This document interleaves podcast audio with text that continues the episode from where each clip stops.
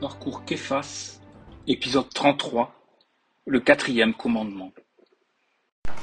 Donc on reprend ce soir notre catéchisme à la page 171 qui concerne donc le début du chapitre 3 à propos du quatrième commandement. On avait dit que ce commandement, eh bien, ce n'est pas un hasard qui soit situé à cet endroit, c'est-à-dire juste après les trois premiers commandements concernant Dieu, dans la, mesure où eh bien, les parents sont naturellement les, premiers représentants de Dieu pour leurs enfants. Donc on avait simplement la dernière fois euh, euh, lu la réponse à, à cette question, hein, que nous ordonne le quatrième commandement, honore ton père et ta mère. Et on, nous a, on avait lu que ce commandement nous ordonne de respecter notre père et notre mère, de leur obéir en tout ce qui n'est pas péché, et de les assister dans leurs besoins spirituels et temporels. J'avais précisé à cet endroit qu'il euh, fallait bien distinguer la question du respect, de la question de l'obéissance, de la question de la piété filiale. Pour ce qui est de l'obéissance, ça ne vaut en soi que tant qu'on vit euh, sous euh, le toit de ses parents, et on pourrait préciser au-delà, euh, dire, et on pourrait préciser, pardon, en fonction de l'âge, c'est-à-dire que, on va dire en gros jusqu'à la majorité, il y a un devoir en soi d'obéir à ses parents euh, même en ce qui concerne sa, propre vie, dans la mesure où ce que nous demandent les parents euh, n'est pas contraire à, à, à, ce que nous demande Dieu. Euh, et en revanche, passer 18 ans, passer en tout cas l'âge où on est élevé, si on doit rester sous leur toit, l'obéissance, strictement parlé, elle se limitera à ce qui est nécessaire au bon fonctionnement de la maison. Hein, voilà. mais en soi, une fois qu'on a passé la majorité, a fortiori quand on est parti de la maison, on n'a plus ce devoir d'obéissance jusqu'à, on n'a pas ce devoir d'obéissance jusqu'à la mort. Quant au respect, lui, c'est un devoir euh, qui euh, vaut jusqu'à la, jusqu'à la mort, bien sûr, quand on a des graves désaccords.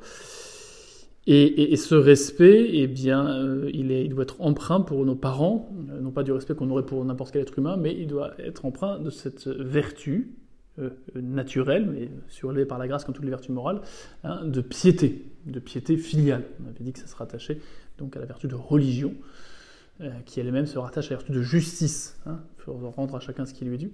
À nos parents, on leur rendra jamais tout à fait ce qui leur est dû, comme vis-à-vis de Dieu, on ne leur rendra jamais ce qui lui est dû. Il y aura toujours un décalage entre ce qu'ils nous ont donné et ce qu'on peut leur rendre. Voilà pourquoi on, euh, parle bien de piété filiale, piété, pour ce qui est euh, des rapports euh, des enfants aux parents.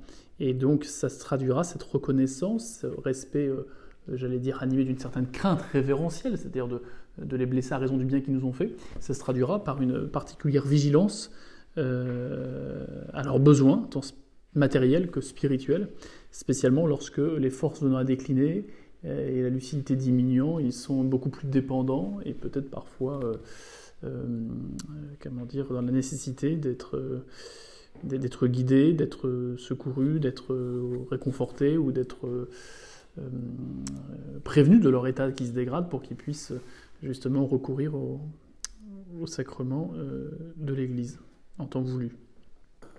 Bon, je ne vais pas euh, m'étendre plus là-dessus puisque les autres questions vont préciser. Hein. Mais euh, notez bien, oui, ces trois dimensions relation enfant-parent, respect, obéissance et puis assistance, hein, qui, rejoint cette idée que le respect qu'on leur doit, c'est un respect, encore une fois, qui est empreint de, non seulement de, charité, mais aussi de, de, piété filiale.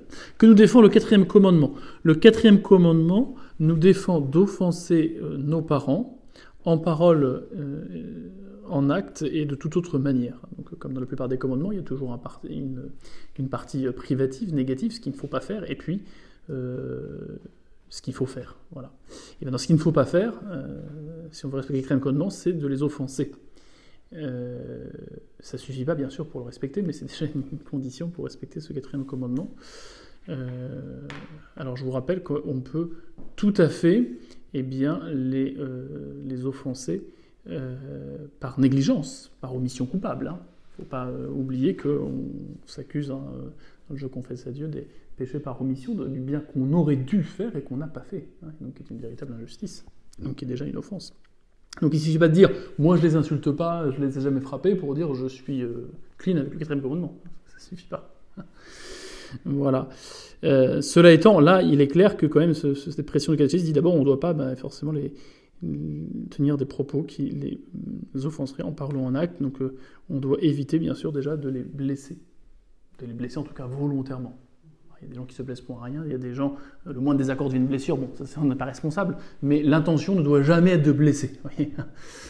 si on ne veut pas les offenser, ça paraît le minimum en charité, en tout cas. Voilà. Le reste il me semble suffisamment euh, explicite. Je rappelle quand même hein, que l'écriture euh, a des paroles assez sévères hein, concernant les, enfants euh, vis-à-vis des, parents. Hein. voilà ce qui est dit. Maudit soit celui qui traite avec mépris son père et sa mère. L'écriture qui nous dit ça dans l'Ancien Testament.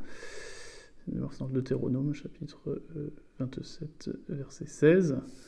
Euh, et puis ailleurs, honore ton père et ta mère afin que tes jours soient longs. Hein ça, c'est en Exode, chapitre 20, verset 12. Vous voyez?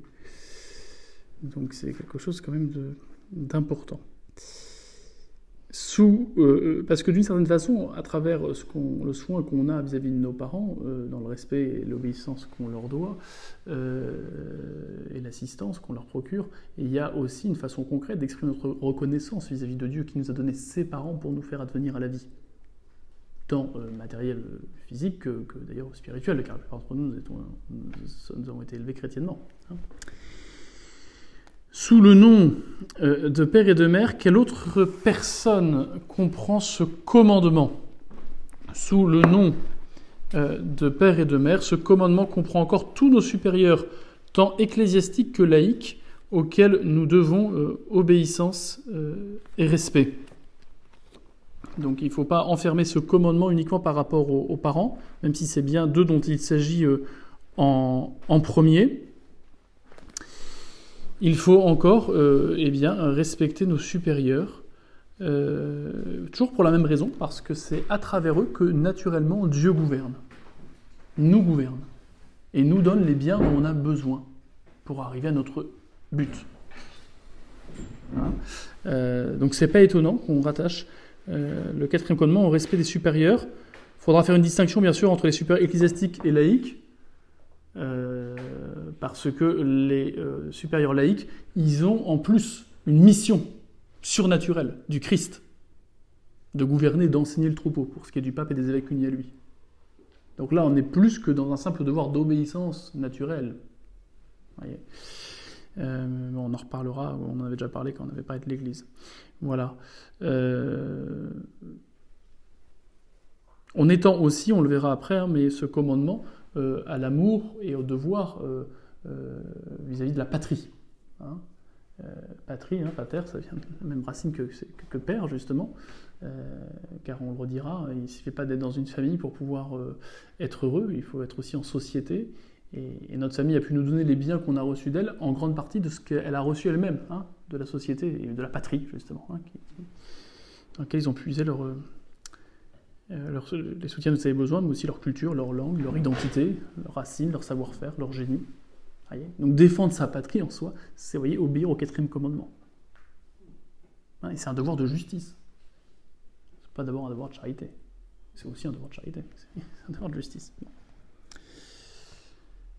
Euh, j'aurais pu rajouter tout à l'heure hein, par rapport aux parents et qu'on peut étendre à, aux supérieurs, il y, a, un devoir, euh, voyez, non seulement de les respecter, de les obéir dans la limite bien sûr du raisonnable et du fait que ce qu'ils demandent est conforme aux préceptes supérieurs, euh, mais j'aurais pu rajouter bien sûr aussi l'amour. On doit les aimer.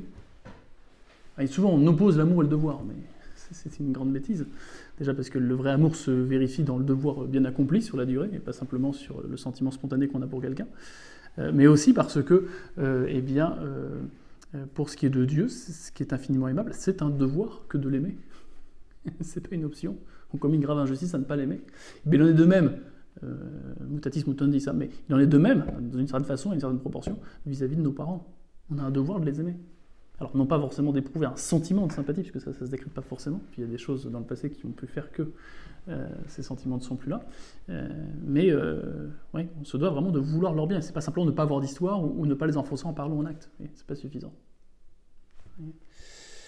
Donc on a bien un devoir de, d'amour, et cet amour consiste à vouloir leur bien, d'abord leur bien spirituel, leur âme, et puis leur bien corporel, temporel. Euh, donc il ne suffit pas de, ne pas leur souhaiter du mal euh, pour être conforme au commandement, il faut leur souhaiter le bien, il faut faire tout ce qu'il en est notre pouvoir, dans le respect de l'ordre dû à la justice et à la charité, pour, les aider à acquérir ces biens qu'on leur souhaite. D'où vient aux parents l'autorité de commander à leurs enfants l'obligation pour les enfants de leur obéir?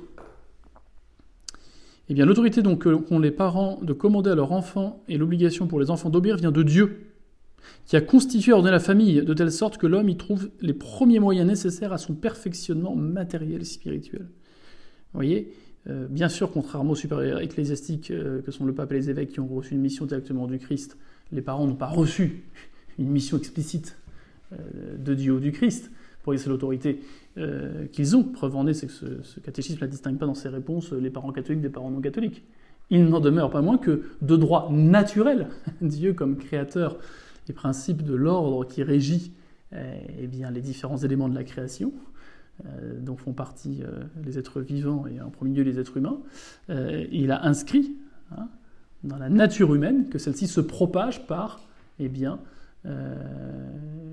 l'union de deux êtres humains adultes, et que par ce biais, eh bien, il y ait non seulement la vie biologique, mais aussi la vie euh, euh, humaine, si je puis dire, donc culturelle, intellectuelle, euh, morale, spirituelle, et puis religieuse, et bien que celle-ci soit donnée par les parents. Et à ce titre, les parents ont vraiment, de droit naturel, en premier, l'autorité sur les enfants. On le verra, c'est ni l'État, ni les associations, ni les grands-parents, ni, voyez, vraiment un rapport très étroit d'autorité voulu par Dieu entre les parents et les enfants. D'où leur vient l'obligation pour les enfants d'obéir. Voyez? Euh, car cette obligation vient de Dieu, et, on dira qu'il y a un péché grave en soi à désobéir à ses parents lorsqu'on est en âge de leur obéir, hein, je précise ça juste avant, en matière euh, importante. Si nos parents demandent quelque chose qui est juste et qui est important, en soi, objectivement, et qu'on fait exprès, volontairement de les désobéir, il pourrait y avoir un péché grave. Parce qu'on s'oppose à l'autorité qui vient de Dieu et qui, quand elle est bien exercée, est réellement la volonté de Dieu. Euh, alors, a fortiori pour l'irrespect. Des gens qui volontairement, et là pour le coup, quel que soit l'âge, pour le coup, parce qu'autant l'obéissance, elle, passe avec l'âge, autant le respect, il doit rester jusqu'au bout.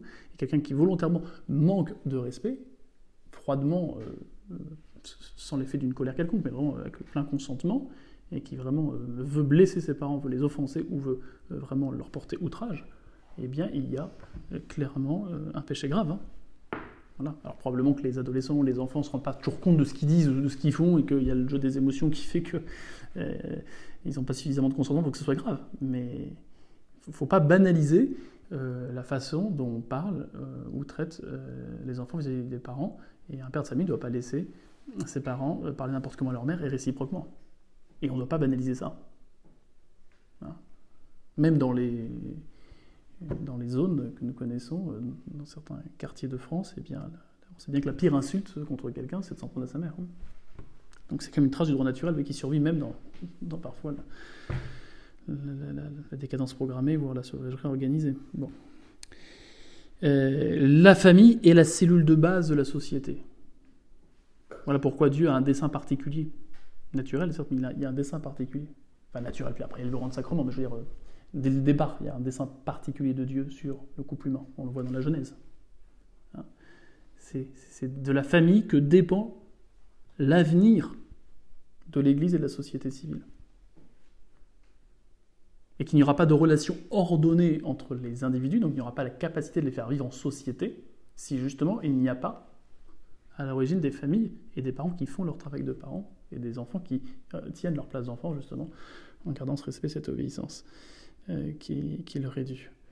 Euh, donc c'est pas un hasard, hein, si la société va si mal, c'est que depuis euh, bien longtemps on s'attaque à détruire de façon méticuleuse, point par point, hein, les piliers de la famille, dans tous les domaines. Donc de telle sorte que l'homme y trouve les premiers moyens nécessaires à son passion matérielle et spirituelle. Donc là, c'est la finalité. Dieu a donné autorité aux parents. Pourquoi? Parce qu'un enfant laissé à lui-même, c'est un sauvage. Contrairement à ce que dit Rousseau, il ne naît pas bon, il n'est blessé par le péché originel premièrement. Et deuxièmement, même s'il n'est pas le péché originel, sont des parents, bah, ça ne fait pas un humain achevé à la fin. voyez? Euh, Alors, ça serait peut-être un, sauvage non malicieux, contrairement à celui qui a le péché originel, mais ce serait quand même un sauvage. Si vous retirez toute, on s'en rend pas compte parce que on a grandi avec depuis le départ, mais si on retire tout le capital culturel que nous ont transmis nos parents, prenez le mot culture au sens le plus large, hein, englobant tout ce qui n'est pas de la nature justement, bah, euh, nous ne serions pas autour de cette table, nous serions incapables déjà de tenir ainsi, de tenir un crayon, euh, voilà, de comprendre des phrases subordonnées, d'avoir même un langage euh, complexe. Bon, vous voyez donc, donc on comprend bien que si l'homme veut vivre humainement selon sa raison, sa volonté, il a besoin de la culture. Et cette culture, il ne peut pas se l'inventer. Il est nécessairement débiteur, il reçoit nécessairement. C'est pour ça que, que nos premiers parents, n'ayant pas eu même de parents, bah, ils ont reçu directement de Dieu cette culture, ce langage, cette façon de vivre ce qu'on appelle la fameuse science infuse, dont les pères de l'Église ne sont pas certains qu'ils se seraient transmis, même s'il n'y a pas le péché originel, précisément parce que cette science infuse, euh, elle s'explique d'abord euh, à raison du fait que nos préparants n'avaient pas de parents. Donc perfectionnement matériel et spirituel, pour bien dire qu'un être humain, il a euh, cette capacité à devenir adulte, il est enfant, et adulte, pas simplement biologiquement parlant, mais encore une fois, culturellement parlant, d'où l'aspect matériel et spirituel. Cette perfection, eh bien, si on devait résumer, elle est euh, caractérisée par euh, la possession de l'ensemble des vertus permettant eh bien, d'agir euh, promptement, aisément, facilement en direction du vrai bonheur qui ne peut pas se trouver ailleurs qu'en Dieu, ultimement, et qui prochainement se trouve justement dans l'exercice eh bien, de la vertu. Donc c'est l'ensemble de ces conditions qui vont permettre à l'enfant de progressivement se détacher de son animalité pour agir toujours conformément à la raison qui lui désigne son bonheur comme résidant ultimement dans ce bien infini qu'est Dieu et qui en attendant euh, se trouve de façon euh, réelle bien que diminuée euh, dans l'amour du bien à faire, c'est-à-dire de ce qui est conforme à la raison, nous permettant d'user des choses de ce monde non pas comme des buts en eux-mêmes mais comme des moyens, comme des moyens d'arriver à ce but qu'est Dieu. Et ça implique matériellement que l'enfant bah, ait une santé minimale, qu'il ait de quoi manger, de quoi se vêtir, de quoi avoir des crayons pour aller à l'école. Donc oui, il y a aussi la question matérielle, on n'est pas des anges. Et le matériel est subordonné au spirituel, bien sûr.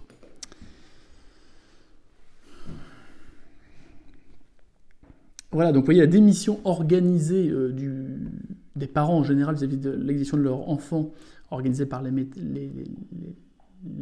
écoles, enfin l'État du coup, euh, qui, scolarise de façon obligatoire les gamins à partir de 3 ans, euh, ou par les médias qui donnent euh, l'impression aux parents d'être toujours des, bourreaux dès qu'ils ne vont pas dans le sens des caprices de leurs enfants, est très très grave. Et la dépossession, plus particulièrement de l'autorité du père, est très grave.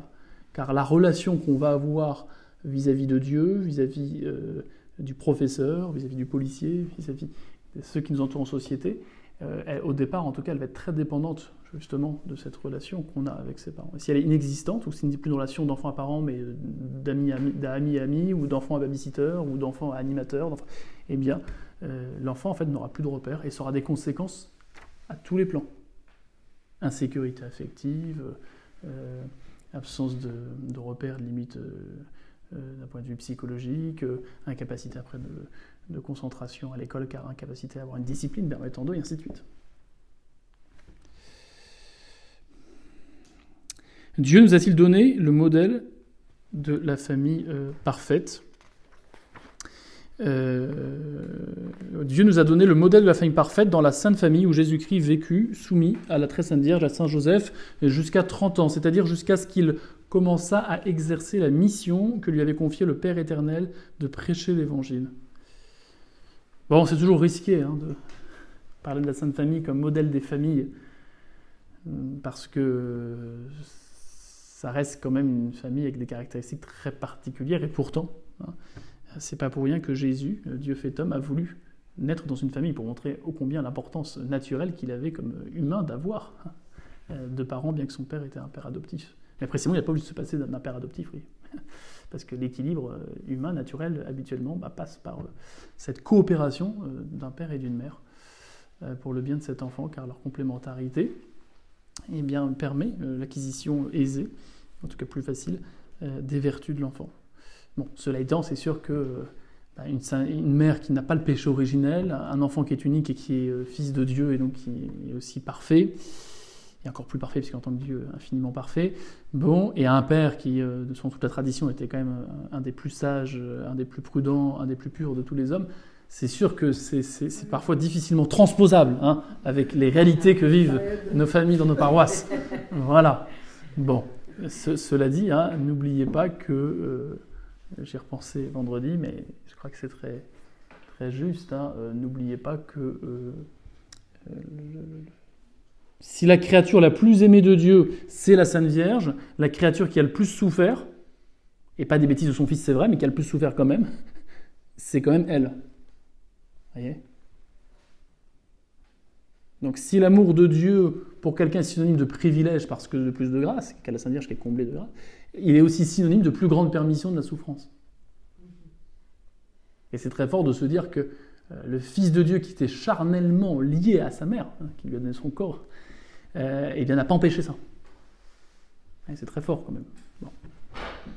Donc, il euh, faut quand même se dire que toutes les souffrances que peut causer des gamins insupportables d'une famille nombreuse à la mère ne sont pas comparables aux souffrances de la Sainte Vierge, malgré tout, même si la cause est différente. Vous voyez ça, peut quand même rassurer et redonner euh, voilà, le, bon droit à présenter la, la Sainte Famille comme modèle des familles et la Sainte Vierge comme modèle des mères. Bon.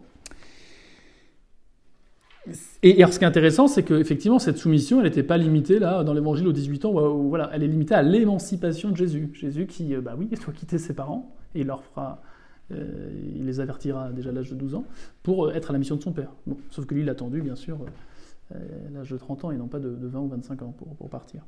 mais vous voyez, on voit bien que ce, rapport qu'il y a est un rapport qui va changer avec le début de sa vie publique.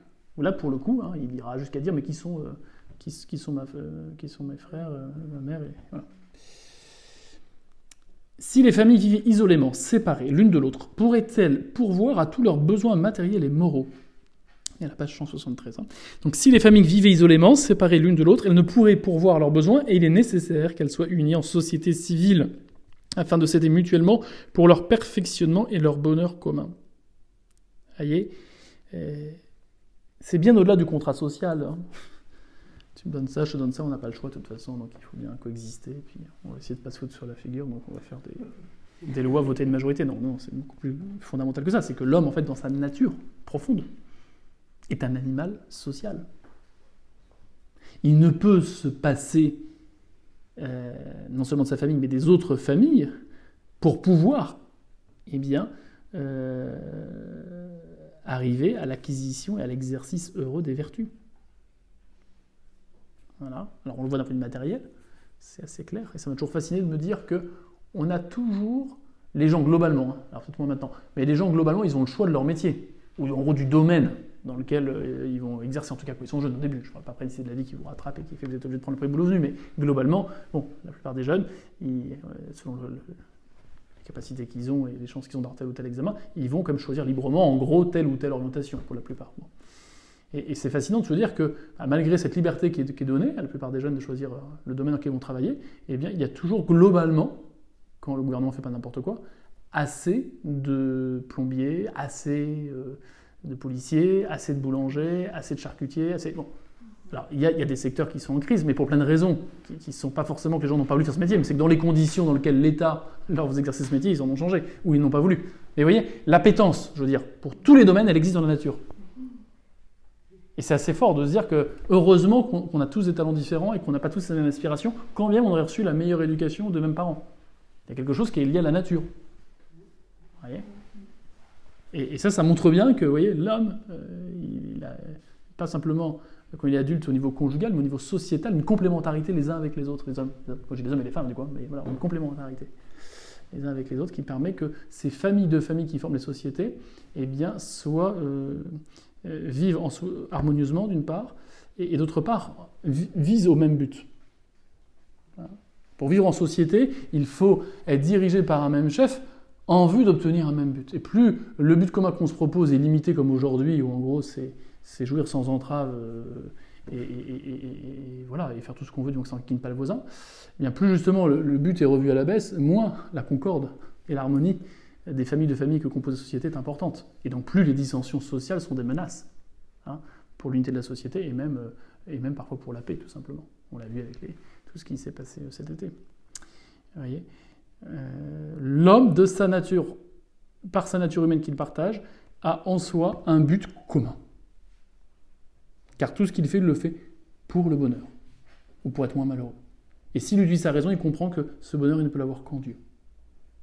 Et que la vraie liberté qu'on a sur terre, c'est de pouvoir disposer des biens autant que, pas plus que, que ça les rapproche, justement, de ce bonheur en Dieu? Et des vraies amitiés, parce qu'en attendant du bonheur en Dieu, on, vit de ce bonheur en Dieu bon, bah, par l'amitié qu'on a avec Dieu ici-bas, et puis par l'amitié avec les autres. Hein, et, euh, et c'est parce qu'ils ont le même but, et parce qu'ils ont cette foncière complémentarité dont je parlais par leur nature sociale, que alors ils peuvent vivre de façon harmonieuse en société. Ça demande des efforts, mais c'est pas artificiel comme un contrat qu'on se passerait euh, parce qu'on n'a pas le choix.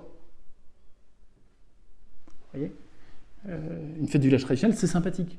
Il y a une bonne entente, il y a une harmonie, il y a, vous voyez, c'est bah, ça la vie humaine, hein, d'être capable, au-delà de sa propre famille, de trouver, de, trouver suffisamment de choses qui nous unissent pour échanger et, communier, si j'ose le mot, euh, euh, dans, des, dans, des, biens communs, dans des biens euh, dans matériel, mais aussi spirituel. Oui. Et là, ça peut être profane, il hein, ne faut pas prendre bien spirituel uniquement en tant que religion catholique, mais. Le fait que tout le monde s'émeut devant la cathédrale Notre-Dame de Paris qui brûle, c'est un résidu hein, de, ce que devaient ressembler les, les, les villages d'autrefois, dans, cette cohésion qu'il y a à à se sentir, euh, enfin, regarder dans la même direction, à se sentir unis par même, une même histoire, un même patrimoine, une même. Euh,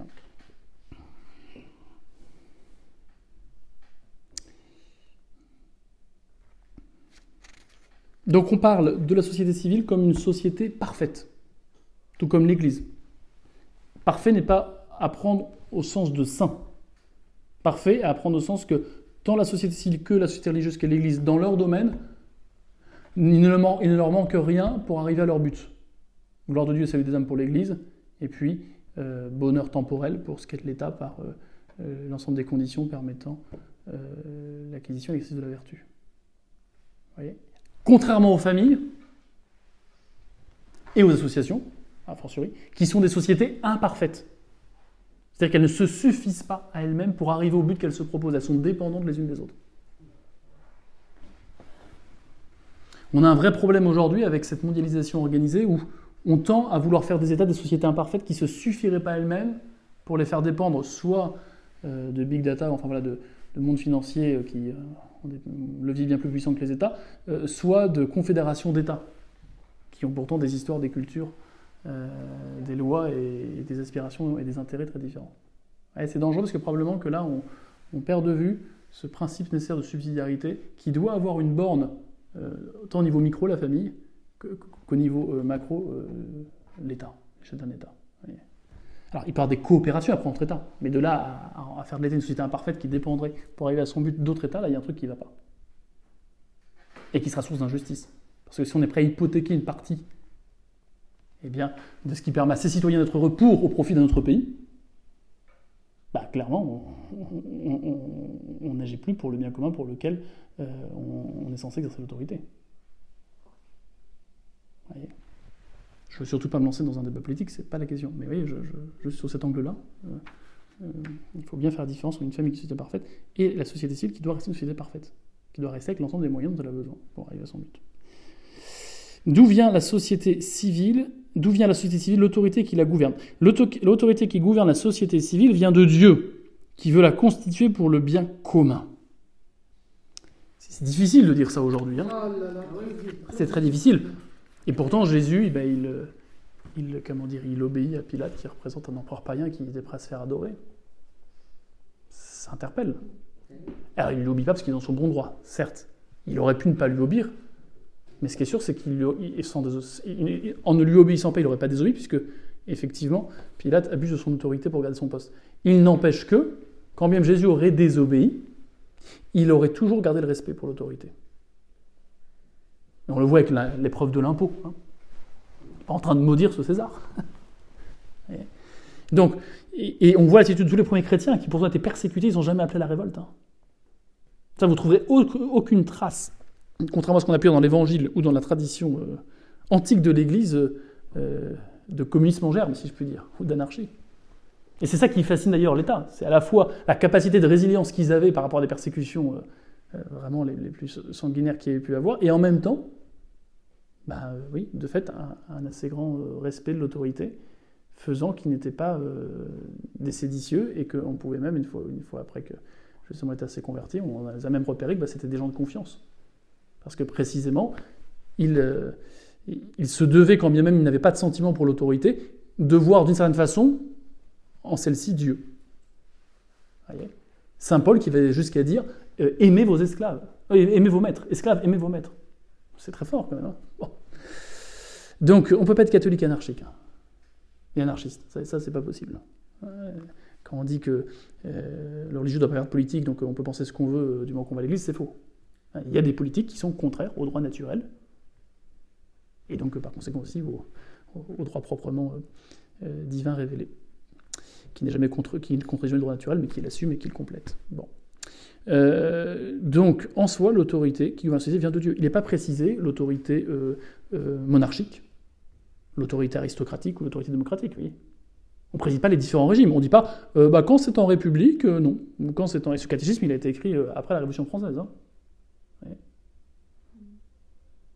D'autre part, l'Église s'est toujours bien gardée de défendre un régime plutôt qu'un autre. On a toujours reconnu une pluralité. Saint Thomas préconise plutôt un régime mixte pour éviter toutes les dérives possibles de, chacune des, modèles possibles qui sont euh, principalement euh, la monarchie, l'aristocratie ou la démocratie. Alors attention, le mot démocratie est biaisé parce que je ne crois pas qu'on puisse dire que le modèle démocratique occidental est une démocratie légitime dans la mesure où donner l'impression à, n'importe qui en raison de son âge qu'il a la capacité d'avoir un avis sur tout et par conséquent de voter avec le même poids que n'importe quel autre sur tel ou tel sujet, euh, euh, il y a sûrement quelque chose qui, qui, tourne pas rond, même au niveau du droit naturel.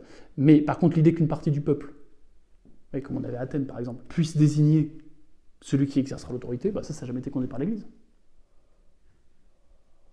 Mais ce qui n'implique pas cette souveraineté populaire. De faire penser que euh, le peuple déléguerait son pouvoir individuel et la somme de ses pouvoirs individuels à 50% plus une voix donne un pouvoir sur l'ensemble. Ça, c'est une conception tout à fait moderne et condamnée par le catéchisme, parce que précisément, l'autorité vient de Dieu, elle ne vient pas du peuple. Donc n'allez pas dire que je suis en train de dire que la démocratie moderne pose aucun problème aux yeux de l'Église ou du catéchisme traditionnel. C'est faux. Il faut préciser, le mot démocratie aujourd'hui il est biaisé. Hein. De quoi parlons-nous quand on parle de démocratie? Puis démocratie, c'est pas république, c'est encore deux choses. bon, donc, je ne vais pas faire un cours de physique, c'est pas, pas l'objet. Mais j'ai simplement, soyons prudents. Euh, Soyons prudents à ne pas trop séparer le politique du religieux, et soyons prudents non plus à ne pas euh, les confondre. Voilà. Il y a plusieurs régimes possibles.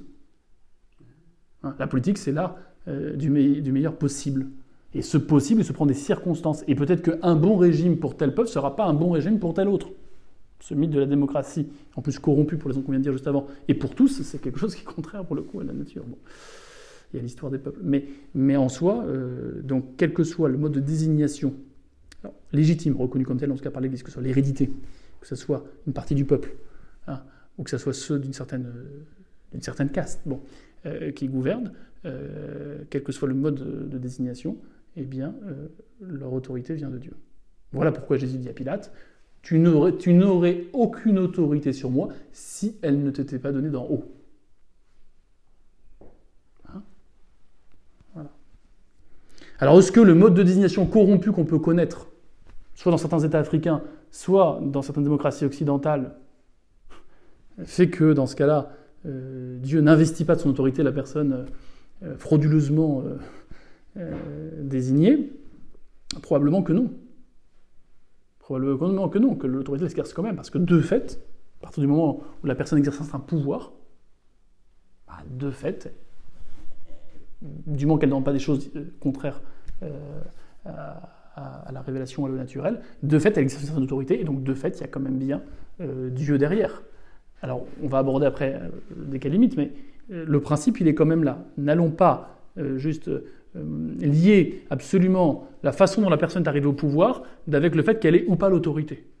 Même s'il y a des façons d'arriver au pouvoir qui vont indiquer, qui vont indiquer plus ou moins clairement la volonté du chef de gouverner en vue du bien commun.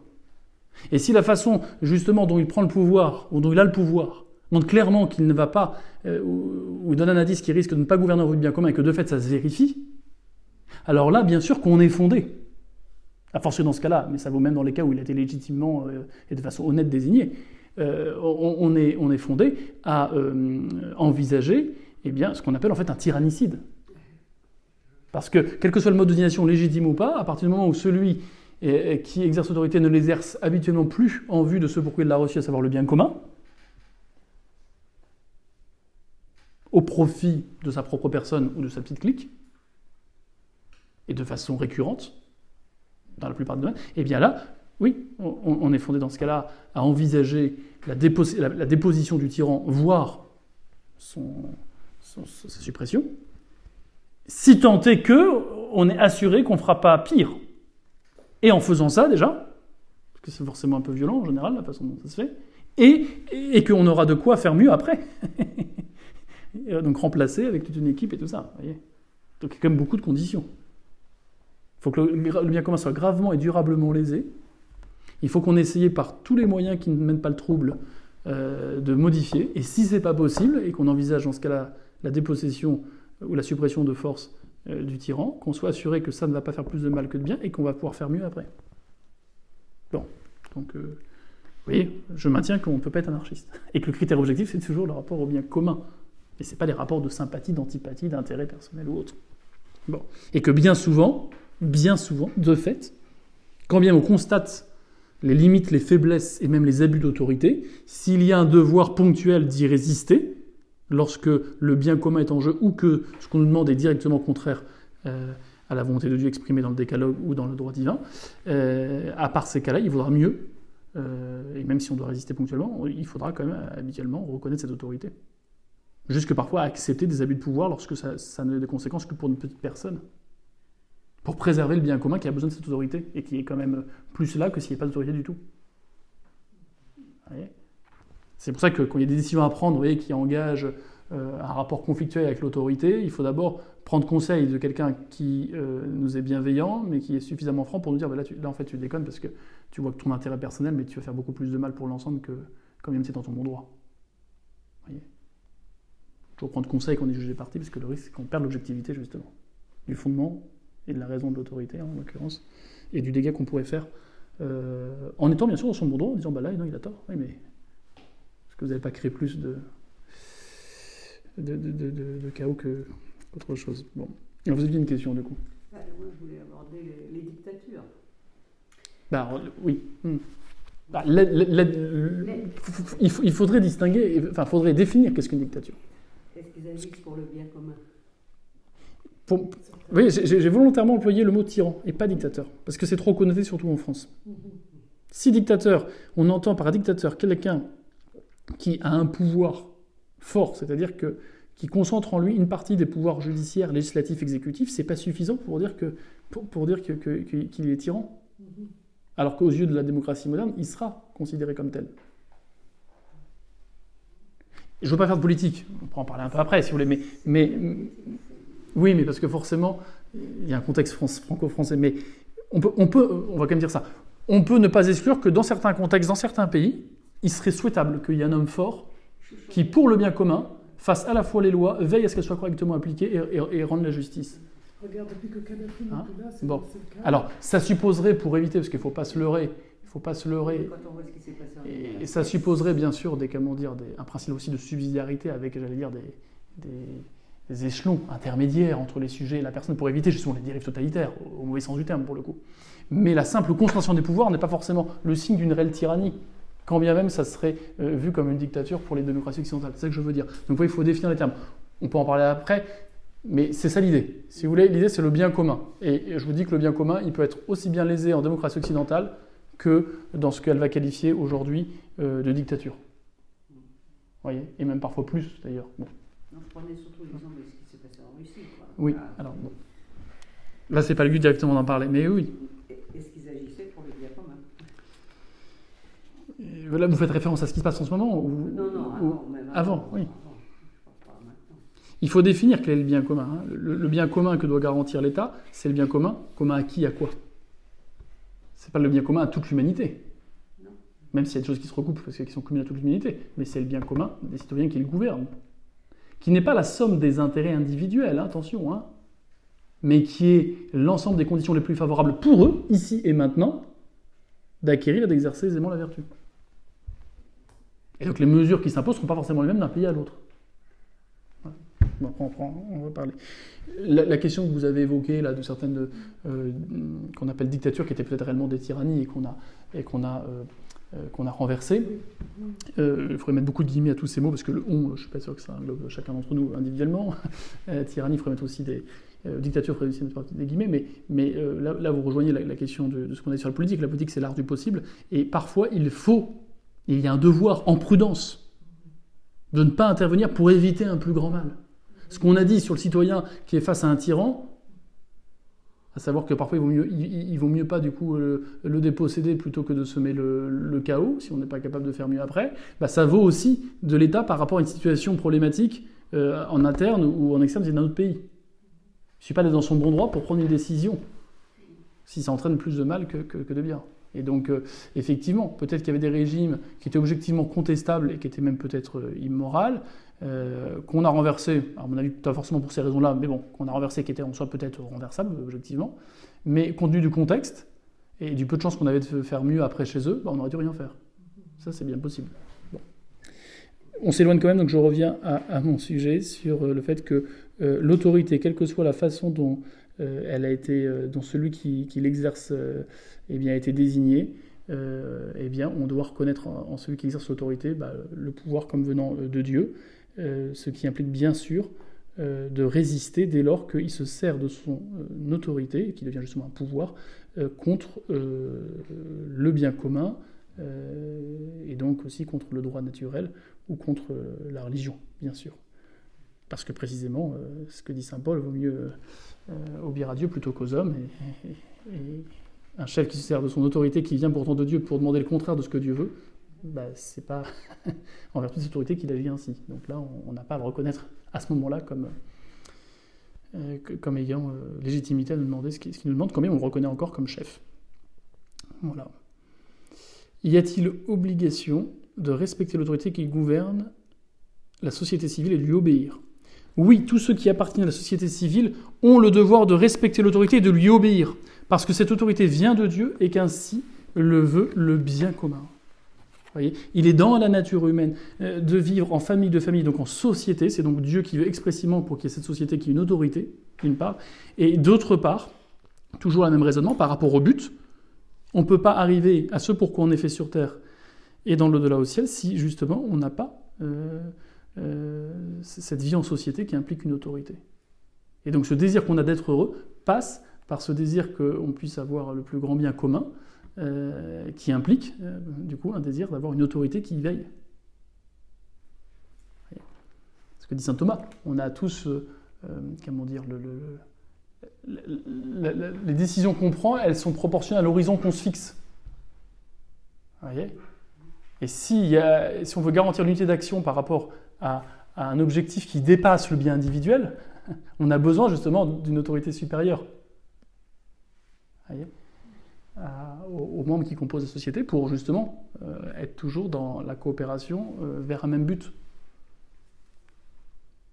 Parce qu'au niveau individuel et familial, il se peut qu'immédiatement, telle ou telle directive qui s'imposerait pour autant pour le bien commun ne soit pas euh, un bien immédiat pour la famille en question.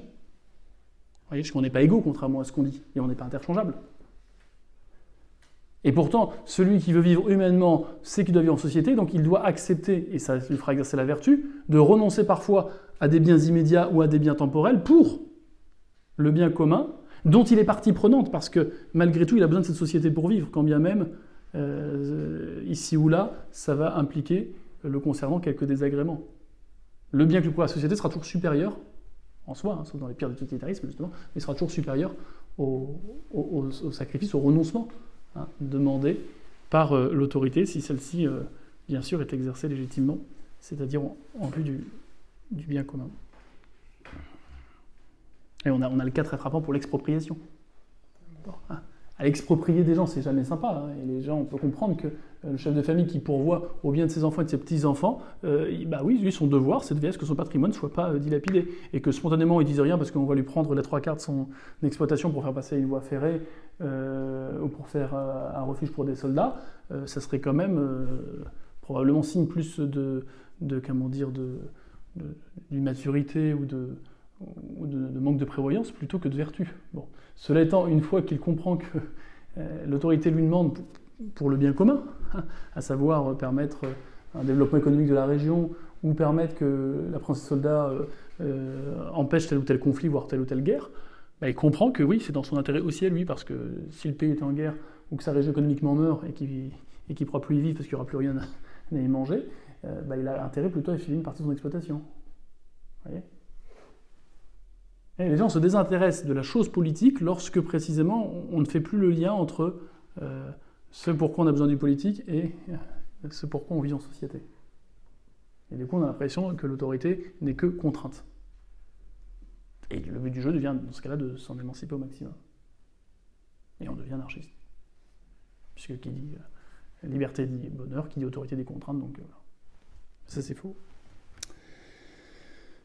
Doit-on euh, respecter toutes les lois qui sont imposées par l'autorité civile? On doit respecter toutes les lois que l'autorité civile impose, pourvu qu'elles ne soient pas opposées à la loi de Dieu. C'est euh, le euh, commandement et l'exemple de notre Seigneur Jésus-Christ. On le voit très clairement, notamment dans sa fin de vie humainement tragique. au maximum, on doit obéir aux, lois qui nous sont, qui sont dictées par l'autorité, sauf quand clairement elles sont contraires à la, loi de Dieu. Il, aurait été contraire que le Christ renie son identité pour échapper à la mort. Hein, ça aurait été contraire euh, à la vérité déjà, hein, et puis donc au droit naturel, puis ça aurait été contraire euh, bien sûr à sa mission de révéler le Père à tous les hommes de bonne volonté. Donc ça, il ne pouvait pas. Pour le reste, toujours un grand respect de l'autorité, et il a préféré même lui obéir là où il aurait pu ne pas obéir, parce que de fait, euh, il était innocent du mal qu'on lui reprochait. Et contrairement à n'importe quel condamné, lui, il aurait pu se soustraire euh, eh bien, à cette injustice, ce qu'il n'a pas fait. Voilà. Euh, donc ça va assez loin. Alors, euh, vous voyez, cette obéissance, elle va se vérifier dans, de différentes façons. Elle va se vérifier dans l'obéissance aux lois, mais aussi donc dans le, paiement des impôts. Hein. en soi, c'est un devoir moral que de contribuer financièrement eh bien, aux biens matériels de la société euh, dont a besoin l'autorité pour justement euh, faciliter euh, l'exercice et l'acquisition de la vertu de l'ensemble des citoyens. Alors vous me direz, il y a des impôts injustes, voilà. il y a des impôts parfois disproportionnés, soit qui sont injustes par rapport à la proportion hein, que ça représente sur un salaire, soit qui sont injustes parce que c'est pas pour financer des bonnes lois, hein. soit qui sont injustes parce qu'ils sont sur des choses qui ont déjà été imposées. Euh, donc il y, a sûrement, euh, il y a sûrement des abus de la part de l'autorité parfois. Euh, et, c'est pas parce qu'il y a des abus d'autorité que le principe tombe. Donc je ne dis pas qu'au cas par cas, il ne puisse pas y avoir clairement un impôt abusif et que si on peut de façon rusée s'y soustraire, sans mentir bien sûr, je pense que moralement, effectivement, c'est possible. En revanche, partir du principe que comme l'État n'est pas catholique et que de fait il promeut des lois iniques euh, on fera tout pour rien payer. Si c'était possible, ce possible. Bah, là, il y aurait une, là, il y aurait une injustice. Il y aurait une injustice. Non, mais il y a des gens étonnants. Il y a des gens qui vont vous dire euh, bah, Moi, je ne paye jamais les transports en commun parce que tout c'est l'État et, l'État nous pique déjà tellement. Et puis en plus, ils vont passer des lois, donc je ne paye pas. Voilà, là au moins, je peux me rattraper. Vous voyez, ça va être des choses. Euh, voilà, moi, je déclare rien des, travaux que je fais ou des salaires que je verse à mes employés ou des, ou des gains que j'ai faits ou de ma fortune parce que je peux le cacher. Bon, voilà. Bon, bah, il faut voir euh, quel contexte tout ça. Euh, mais en soi, si c'est un principe, parce que euh, dit que l'autorité étant investie de gens qui sont pas recommandables, donc du coup on va tout faire pour à chaque fois s'y soustraire, bah, là on, désobéit clairement à ce commandement de Dieu. Si dans un cas circonstancié, on a l'évidence, après avoir pris conseil, que c'est injuste qu'on nous demande et qu'on peut se dérober, sans que ça fasse scandale, c'est-à-dire que sans laisser à penser qu'on est anarchiste et que ce qu'on veut, c'est faire sauter l'autorité. Bon, là, à mon avis, c'est du possible. Moi, je pense à la question la plus, la plus comment dire, la répandue, euh, la plus commune, hein, euh, des héritages. Il y a une injustice quelque part à ce que l'État empêche librement les parents de donner à leurs enfants. Ce qu'ils ont eux-mêmes acquis, légitimement, soit qu'on leur a donné, euh, soit qu'ils ont très souvent eu à sueur de leur front, alors que ça, a déjà été imposé à de multiples reprises. Donc il y a probablement une opposition entre le droit purement positif civil et puis le droit naturel de propriété. Si c'est à moi, je peux le donner. Le transfert du titre, il ne doit pas passer par un intermédiaire. Vous voyez? On pourrait discuter pour euh, ce qui serait de donner des collatéraux ou à des ennemis. Bon, en tout cas, quand c'est des enfants, là, on voit vraiment pas. à mon avis, bon. Donc, euh, si par hasard il y a moyen de faire un montage qui permet de pas trop payer d'impôts de succession, voire de pas en payer du tout, bah, très bien. Voilà. Il n'y a rien moral, moralement répréhensible. On peut se poser la question, à terme, hein, c'est une question que je pose, je ne réponds pas, et mes confrères ne seraient pas tous d'accord, mais vous voyez la question des parcs-mètres. Le jour où on ne pourra plus garer sa voiture nulle part sans payer, ce qui n'est pas encore le cas. je fais exprès de caricaturer ce qui risque de se passer. C'est Il y a des villes entières où on pourra plus garer sans payer. Alors qu'on a acheté une voiture qui a été taxée, qu'on paye une carte grise, qu'on paye des impôts locaux et fonciers, et les locaux pour euh, l'entretien des routes et tout ça. Est-ce qu'il n'y a pas un abus de faire payer le simple fait que notre voiture touche le sol à un moment donné? Dans le même temps, on nous décourage d'avoir des propriétés permettant d'avoir des garages autonomes. Donc vous voyez, si la voiture c'est un moyen de locomotion, la simple possession de la voiture implique qu'on puisse aller d'un point A à un point B sans repayer à chaque fois. Autrement, on fera que des voitures de location. On loue les emplacements d'arrivée et de départ à chaque fois, mais c'est tout. Vous voyez? Dans le même genre, c'est un peu cette grande idée que certains veulent avoir, c'est de vendre les murs des maisons, mais pas les sols. Puis à vie, on serait redevable de... Bon. Vous voyez, là, là clairement, on, est euh, vers un communisme déguisé, en fait. Hein. Ce on, on, dérive là-dessus, en tout cas. C'est ce qui se passe à Cuba. À Cuba, vous êtes propriétaire des murs, mais jamais du sol. Voilà. Avec ça, vous êtes content. Bon. Donc, euh, le respect des gouvernants, l'obéissance aux lois, le paiement des impôts, le service militaire, malheureusement, il n'y en a plus. Euh, bon, pour plein de raisons, je dis malheureusement, mais je ne vais pas les développer, c'est pas le lieu. Euh, mais donc, quelqu'un qui, pour le coup, voudrait se soustraire, alors que l'État ne demande pas 15 ans, mais 6 mois ou 1 an, voire même 2, pour le bien de la société, parce que l'État des relations nationales le demande, ou parce que l'état de la société est dans une telle déliquescence qu'il faut refaire un lien social et reciviliser des gens en fait, qui ne l'ont pas été par leurs parents, bah, en soi, euh, ça serait injuste. Certains catéchismes diraient, dans les devoirs, le vote. Je me dis bien certains, et je dis bien dirait.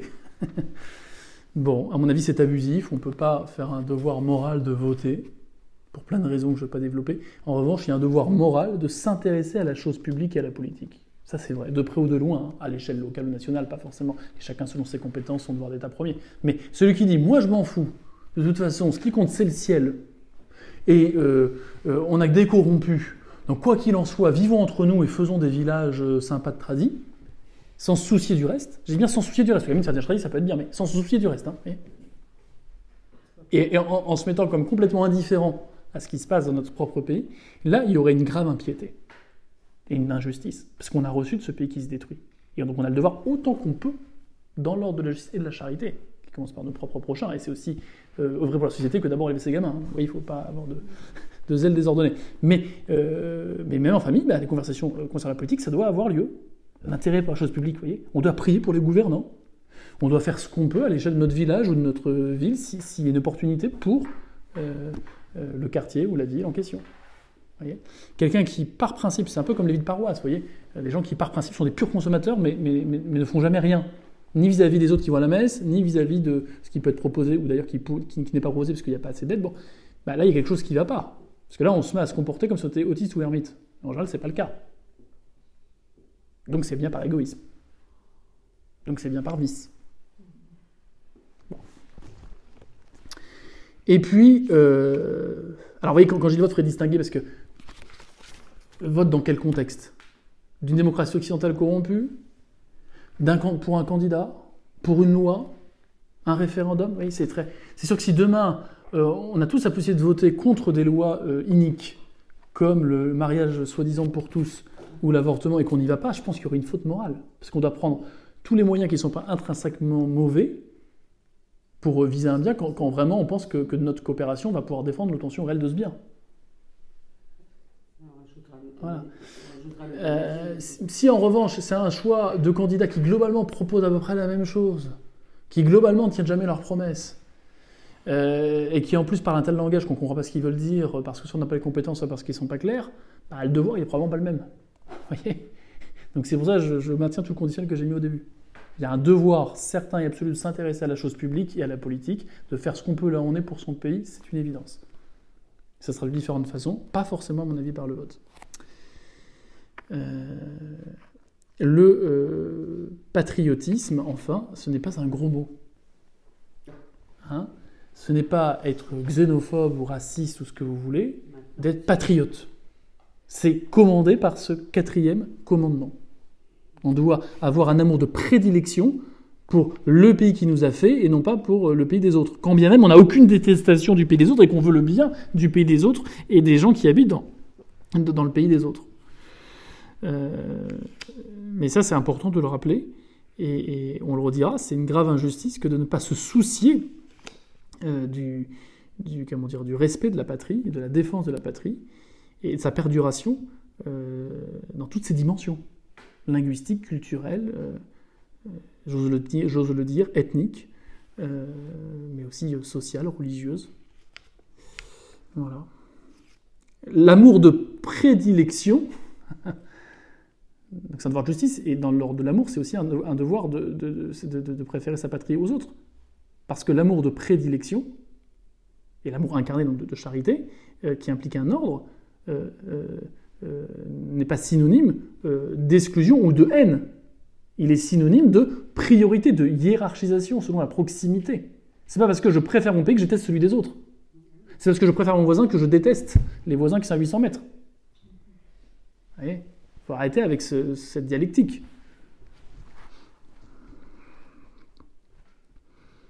Voilà.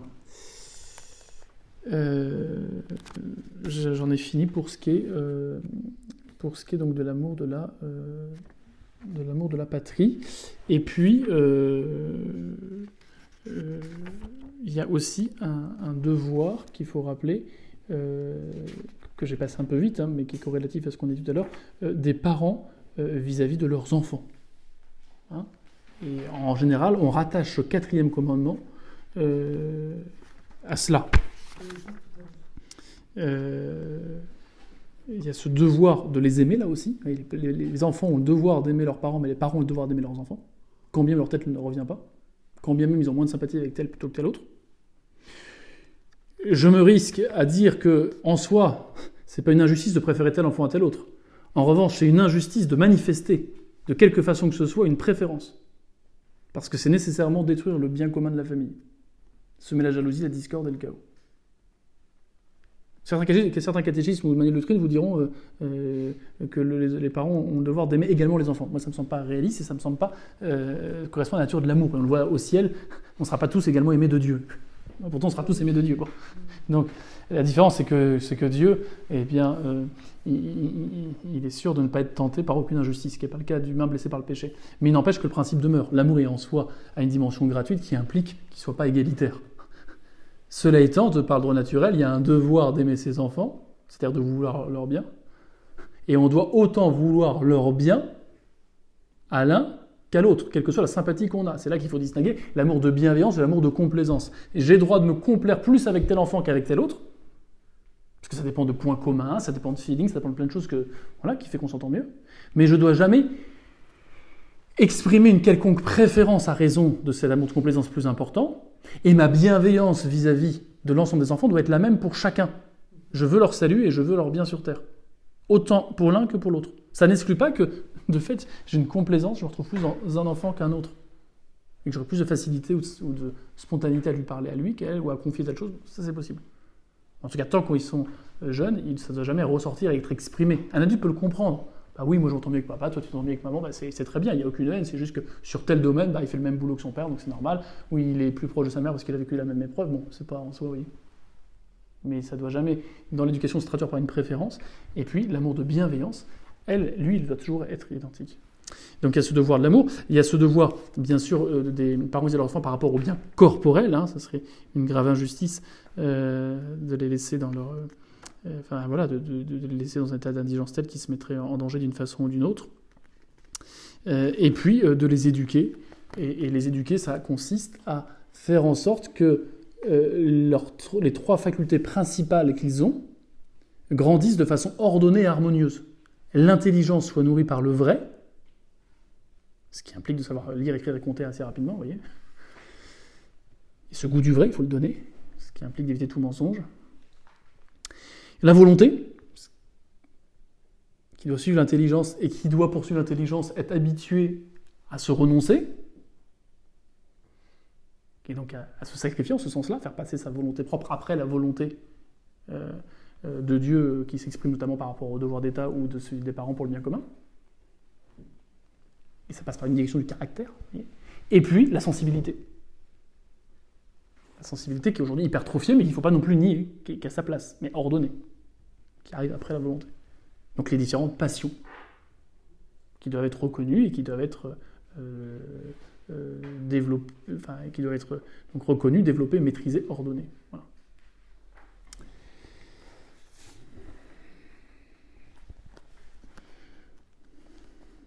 Et puis bien sûr, euh, il y a le devoir des parents, spécialement vis-à-vis de la, de la vie de l'âme au sens là, religieux du terme, c'est-à-dire tout ce qui concerne la vie de foi et de charité. Les parents doivent tout faire pour rendre l'accès à l'enseignement et au sacrement de l'Église extrêmement facile.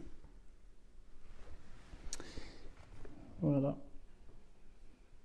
Je termine avec cette dernière question euh, du catéchisme sur ce commandement, on arrêtera là. Outre l'obéissance et le respect aux lois imposées par l'autorité, ceux qui font partie euh, de la société civile ont-ils d'autres devoirs en plus de respecter d'obéir euh, aux lois imposées par l'autorité? Donc ceux qui font partie de la société civile, outre l'obligation du respect de l'obéissance envers les lois, ont le devoir de vivre dans la concorde et de travailler de toutes leurs forces et de tous leurs moyens à y faire régner pour l'avantage commun la vertu, c'est pas l'intérêt, c'est l'avantage commun. L'intérêt c'est très subjectif. Pour l'avantage commun, la vertu, la paix, l'ordre et la prospérité.